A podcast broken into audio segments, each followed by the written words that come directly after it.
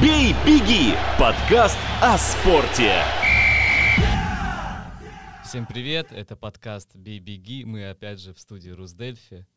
А Очень много мы говорили про футбол, э, бегали, бежали за мячом, но уже через три дня в Токио стартуют Олимпийские игры, долгожданные, настолько долгожданные, что игры по-прежнему называются Токио 2020, хотя год уже 21, но из-за коронавируса в прошлом году игры не состоялись. И вот, буквально 23 июля на стадионе в Токио состоится церемония Олимпийских игр, и все мы будем болеть за своих любимых спортсменов и, конечно же, за сборную Эстонии. Да, и сегодня у нас в гостях генеральный секретарь Союза гимнастики Эстонии Наталья Инна. Наталья, привет.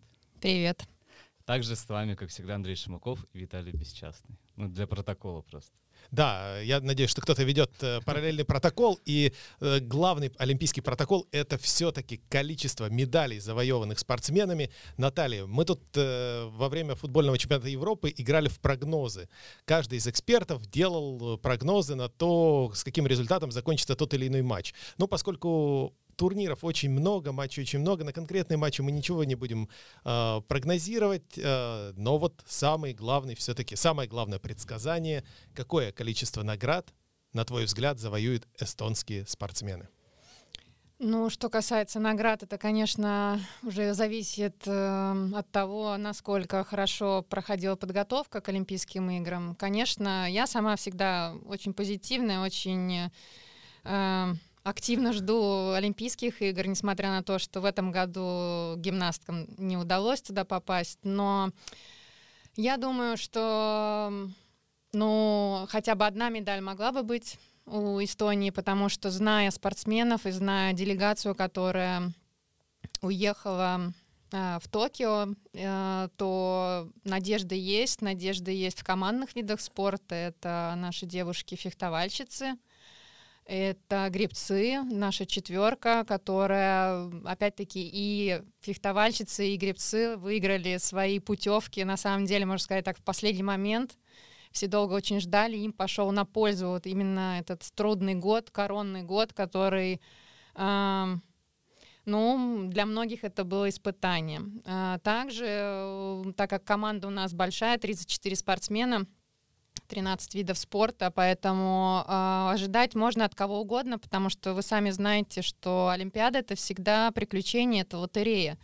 С очень многими на, э, надеждами очень многие всегда уезжают и приезжают ни с чем, и наоборот. Есть случаи, когда ты не ждешь ни от кого, и получается вот такой результат. Поэтому держать будем кулаки за всех. Э, делегация большая. Я все-таки считаю, что для Эстонии это довольно-таки, э, скажем так, многочисленная у нас, э, опять-таки, удалось отослать делегацию раньше, чтобы акклиматизироваться. В этом году спортсмены проходили подготовительный лагерь, спортивный лагерь э, в местечке Саку, по-моему, называется. И это делалось э, впервые. А, то есть обычно... А там климат похож на японский или, или часовой ри, пояс ри, тот же рис самый? Они там ели постоянно. Они делали, во-первых, э, смена часового пояса, это очень важно, да, то есть если, допустим, э, у нас ты в Эстонии привык тренироваться утром и вечером, то э, если тренироваться по японскому времени, то это все смещается, и очень многие виды спорта, например, начинают соревноваться вообще по нашему времени в 3-4 часа утра.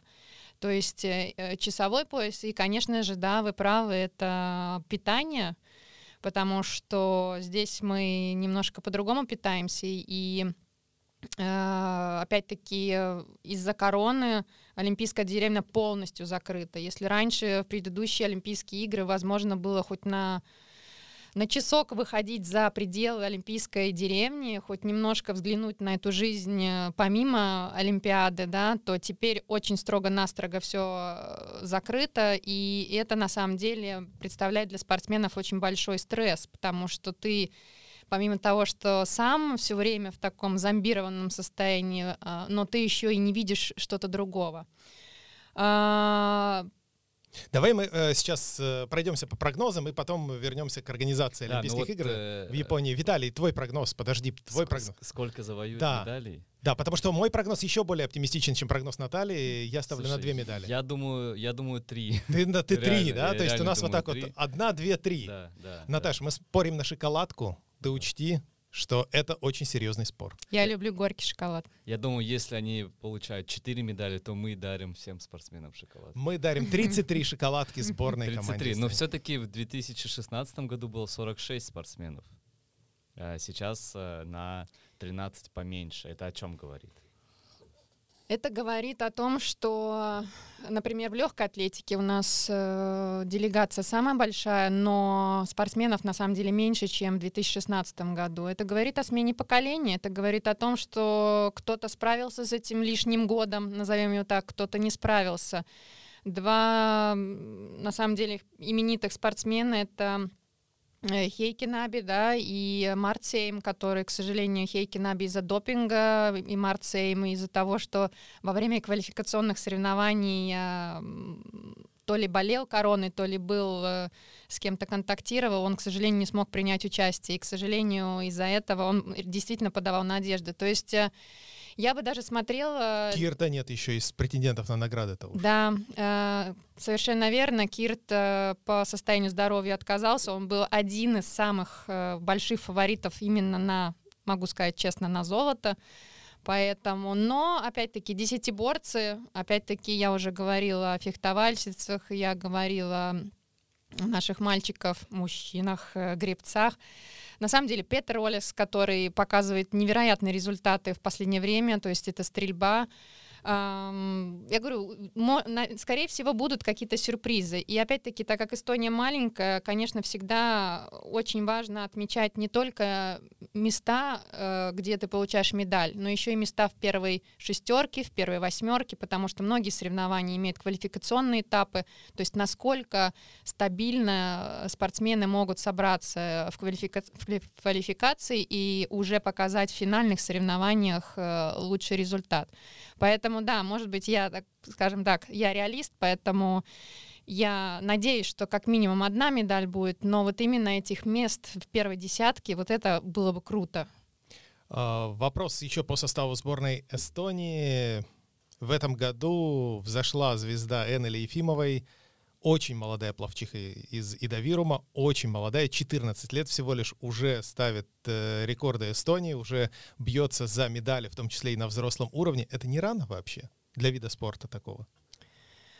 Эм, Я не знаю тонкости плавания, несмотря на то, что э, в семье у нас есть бывший пловец. э, Я думаю, что просто физическое, физическое развитие Эннели сейчас соответствует ее форме, ее возможностям. Да, 14 лет — это... Я не могу сказать, что это рано, но если она соответствует, если она может и показывает, и как видно, что она из э, соревнований в соревнование улучшает свои результаты, поэтому, поэтому я считаю заслуженный проход на Олимпиаду, потому что, опять-таки, пловцы очень часто по э, правилам Международного олимпийского комитета, даже не выполняя нормы, имеют э, право отослать от каждой страны по э, два спортсмена. Это мальчик и девочка. И впервые, э, мож- я не буду говорить, что впервые по, по сравнению с Рио, э, Грегор Зирк и э, Эннели Ефимова выполнили нормативы и зашли уже как не как wildcard, да, а как реальная, претен- реальные претенденты на выходы в финал. Отлично. А сейчас наши спортсмены уже э, в Японии, э, в Токио, в Олимпийской деревне.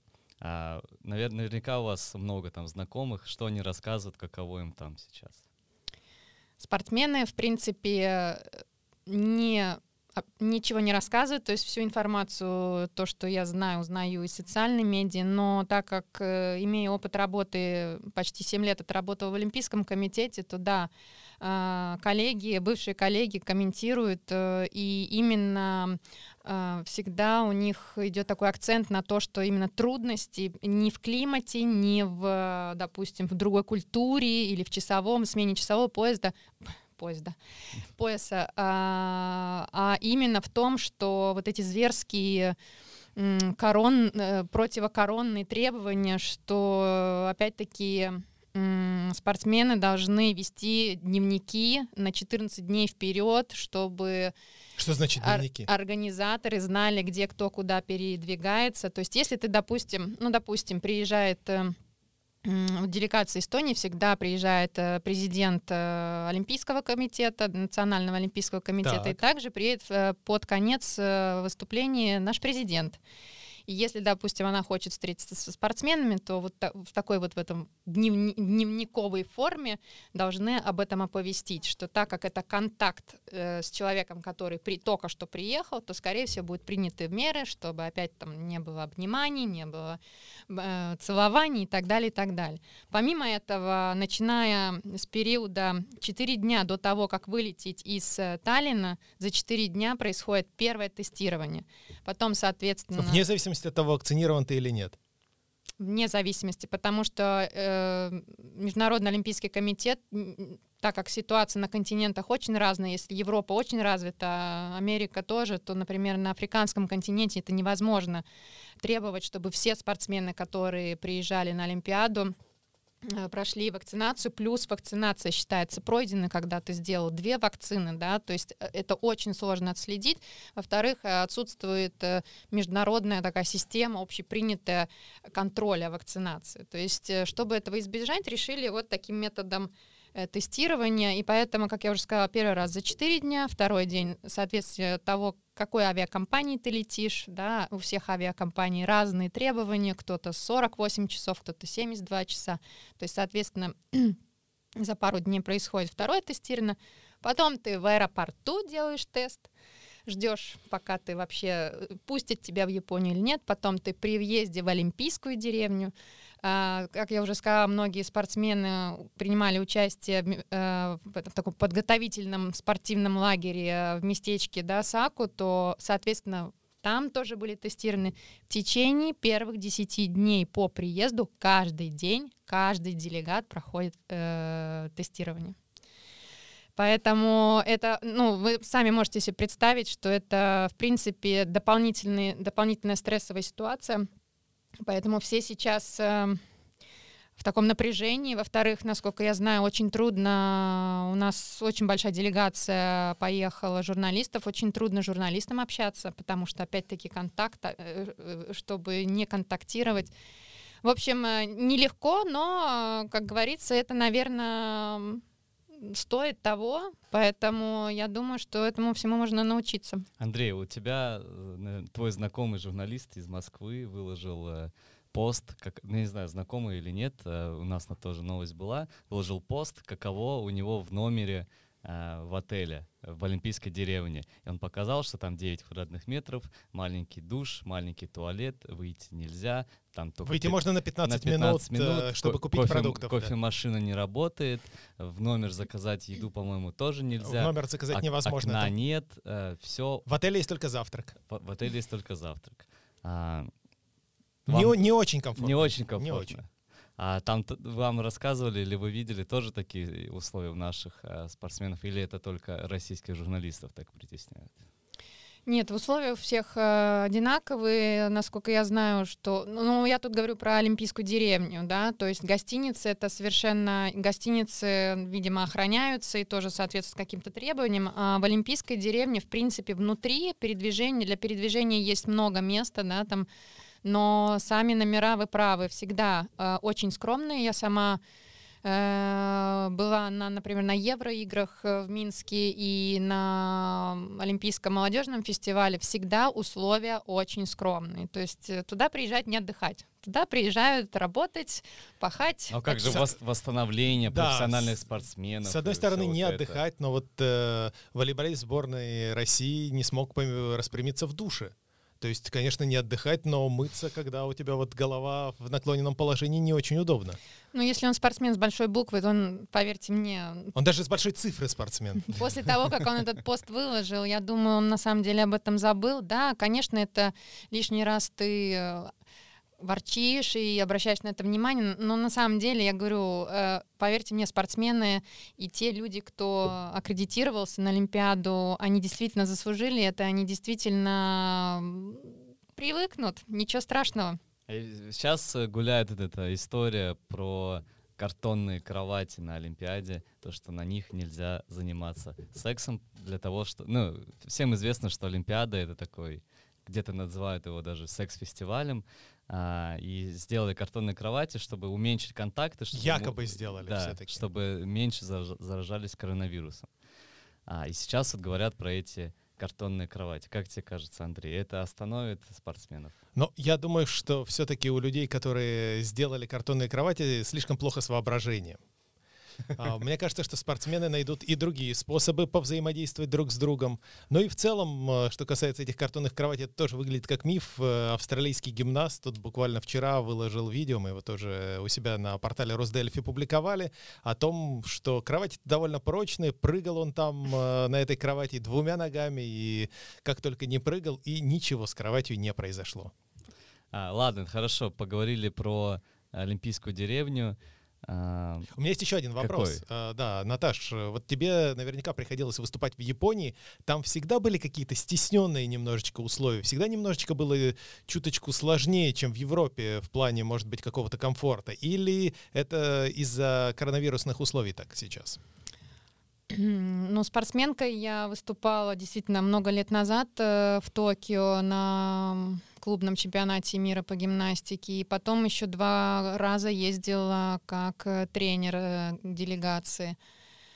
Не знаю, у нас были тогда много лет назад э, очень хорошие условия, хорошие гостиницы. Да, действительно, все очень скромно, все очень уже тогда было, это был 97 год, э, автоматизировано, то есть начиная от того, что двери э, в такси открываются автоматически, заканчивая тем, что извиняюсь за детали, но в ванной комнате все было на кнопочках. Хочешь ты, э, чтобы тебе подсветка была на унитазе, хочешь ты, чтобы музыка играла. То есть все было всегда. В Эстонии в 97 году такого не было. Не было. У нас даже мобильных телефонов, наверное, не у всех еще были. Поэтому в этом смысле эта страна действительно другая. И несмотря на то, что они действительно дигитализированы, может быть, не так, как эстонцы сейчас, но а, э, действительно вот эта культура, мы всегда, приезжая с азиатских стран, э, всегда какое-то время я обращала внимание, что э, идет привычка все время кланяться чуть-чуть. То есть это вот у них, когда они здороваются, когда они благодарят, когда они показывают свое уважение к другому, они всегда кланятся. И вот у меня очень долго было по приезду оттуда всегда вот сохранялась вот это вот э, такое, скажем так, э, такая традиция. Вот, а вообще, да, э, что больше всего мне всегда запоминалось э, в Японии, это то, что э, отвратительная еда, ну, это просто... В каком смысле отвратительно? Например? Ну, например, э, везде один рис и э, непонятные грибы и, в принципе, ну, курица все сухое и, Борщица не или, хватает. или очень жирное. То есть если мы привыкли картошечку, паста, ну у нас совсем другое, у нас европейское, то там, конечно, ты первые дни борешься с тем, чтобы у тебя заработал желудок, и потом ты борешься с тем, чтобы нормально по утрам выглядеть, потому что, ну, часовой поезд, это э, поезд, опять я говорю про поезд. Там тоже быстрые, скоростные поезда. Вот, поэтому в этом смысле, но все равно, я говорю, мне предстоит поездка в октябре э, в Японию, э, поэтому я с интересом жду, но, но да, готовлюсь к тому, что надо запастись лекарствами, чтобы чувствовать себя хорошо, и поэтому всегда, э, опять-таки, я очень э, считаю, что это правильно сделали наши спортсмены, поехали в подготовительный лагерь в САКу, чтобы акклиматизироваться, потому что организм в стрессовой ситуации должен себя вести по привычке. А я правильно понимаю, что все спортсмены, все атрибуты абсолютно берут с собой и везут на каком-то отдельном э, рейсе или как, как это происходит?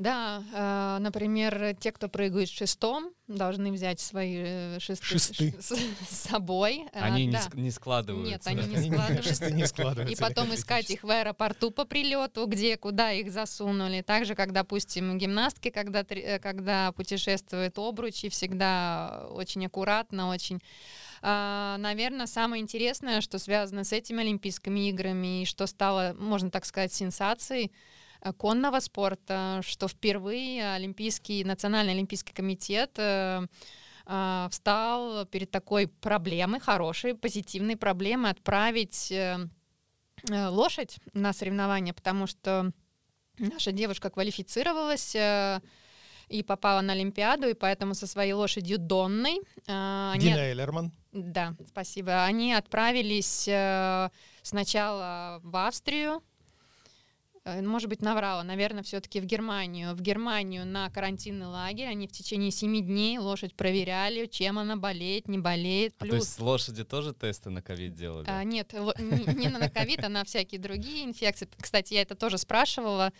у конной федерации, что какие тесты берут. Она говорит, ну это нереальные просто суммы денег тратятся на то, чтобы вот э, облагородить всех остальных от всяких вот каких-то инфекций. И если лошадь проходит в ладно, лошадь, там еще и грумер, там э, тренер, там сам спортсмен, там ветеринаров куча, то есть там целая команда.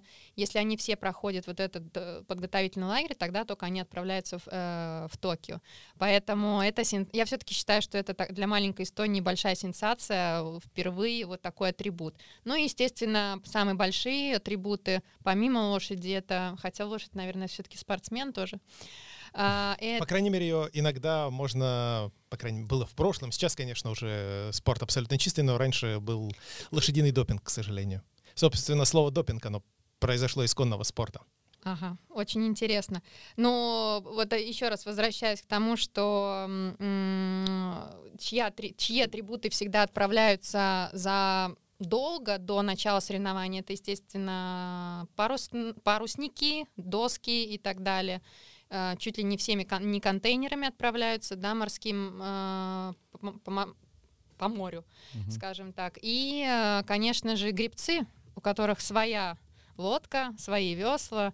Если соревнования в Европе, то обычно спортсмены используют самолеты да, для передвижения, а атрибуты, конечно же, по земле. То есть генеральный секретарь или кто-то из персонала садится и рулит на край света, как говорится.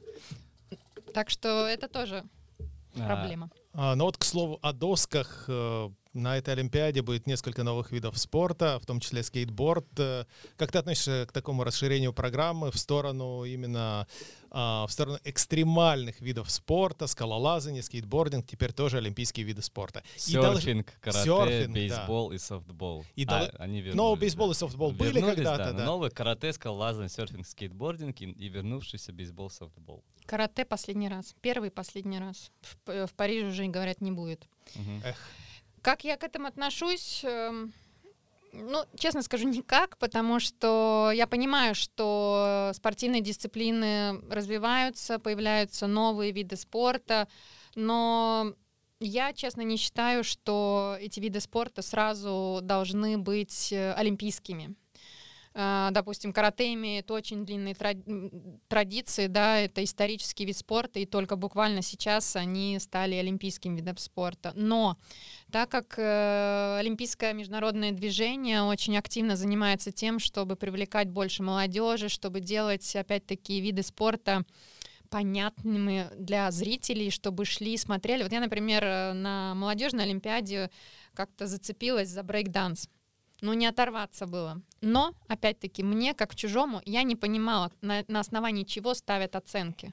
То есть, если присутствует субъективность, то, наверное, этот вид спорта, ну, ему будет тяжело развиваться, потому что, наверное, очень много надо проделывать работы, чтобы зритель понимал, о чем это. Также серфинг то есть э, очень, очень сложная такая, как будто бы романтизирована вот этими американскими фильмами. На гребне волны. Да, да, да. А тут прям э, целый олимпийский вид спорта. Скейтбординг тоже, я считаю, что пацаны катаются на рампах, а сейчас уже Олимпиада. Хотя, может быть, это для некоторых мотивация, что если ты с детства тебе нравится кататься на скейте, у тебя есть какая-то такая зримая мечта э, попасть на Олимпиаду, например. Ну, вообще тенденция вот таких вот э, рисковых видов спорта, это паркур тоже вот очень, э, кстати, в Японии популярный. Я не понимаю, как там можно оценивать что-то, потому что там уже идет, или, например, скейтборд, то же самое. Я знаю, в Эстонии это очень популярно, и молодые действительно сейчас развивают его. Но, я говорю, все будет зависеть от того, вот как сделать его понятным зрителю. Если футбол понятен даже такой, как я, то ну, с удовольствием сидишь и смотришь. А если это будет непонятно, хотя я честно скажу, э, про футбол, что даже я разочаровалась, что и там присутствует уже субъективность. Э, Особенно... Вы намекаете на пенальти Да. со Стерлингом? А, но вот сейчас где-нибудь э, на японском портале Delphi Japan э, какой-нибудь брейкдансер дает такое же интервью, говорит в подкасте, но я вот не понимаю, как в художественной гимнастике оценивают. Я вот то ли ждала, дело, я то ли дело ждала. в брейкдансе, все понятно, а вот в художественной гимнастике непонятно как. Да, это на самом деле ты копнул правильно, и Международная федерация гимнастики тоже поэтому и вводит эти же паркуры, чтобы опять-таки соответствовать и быть инновативными, но тем же самым очень много времени сейчас, особенно после Олимпи- Олимпиады, когда во многих видах спорта будут меняться правила. Это такая традиция, особенно вот где идет судейство, поэтому я очень надеюсь, что ты будешь понимать все. Ура! У нас заканчивается время. Наталья, последний вопрос. А, Вы профессиональная спортсменка. Объясните нам с Андреем, профессиональным фанатом и болельщиком и любителем пива, а, что такое Олимпиада? Потому что очень многие говорили, что ее сейчас не нужно проводить, потому что коронавирус. Японцы сами выступали против э, проведения Потратили и- игр. 15 миллиардов э, Огромные долларов. деньги. Это больше, чем бюджет Эстонии на год. Да, вы сами говорили, что там постоянные тесты, ужасные условия. Ну, вот так в попыхах все делали. Зачем нужна Олимпиада в 2021 году? Ну, я отвечу так, может быть, философски, но мне считаю, что каждый спортсмен, который вообще чего-то достиг, я думаю, что у каждого есть мечта не только там какая-то медаль олимпийская, а именно попасть на Олимпиаду, потому что действительно, чтобы отобраться на Олимпиаду, а, спортсмены, ну хорошо, если ты за 4 года сможешь пройти этот путь и квалифицироваться, а есть же спортсмены, которые, например, Оксана Чусовитина, я уже не знаю, какая у нее Олимпиада, да, но это спортивная гимнастка, то Она, по-моему, еще за Советский Союз выступала когда-то. да не говори. Но и она моя ровесница, скорее всего, поэтому я смотрю и восхищаюсь, потому что э, Олимпиада — это ну, точка отсчета. Это мечта, у кого-то она сбывается, у кого-то нет, у кого-то кто-то к ней идет, кто-то, может быть, как, например, у меня, к сожалению, не получилось, но я очень много сейчас трачу время, не трачу, а вкладываю время, чтобы помочь другим достичь этой цели. И я, в принципе, не знаю ни одного спортсмена, который бы относился к Олимпиаде, «Пф, зачем мне это надо. Да, бывает, э, когда спортсмен должен выбрать, это какие-то клубные соревнования, это денежные призовые или еще что-то. Но по сути это, ну я не знаю, это я, я, я считаю, что, может быть, я немножко наивна, но я считаю, что это действительно самая большая мечта. Спасибо. Спасибо большое. С вами была генеральный секретарь Союза гимнастики Эстонии Наталья Инна, Андрей Шимаков, Виталий Бесчастный. Слушайте наш подкаст на всех платформах, следите за новостями на нашем портале. Будем активно освещать Олимпиаду и до новых встреч. «Бей, беги» — подкаст о спорте.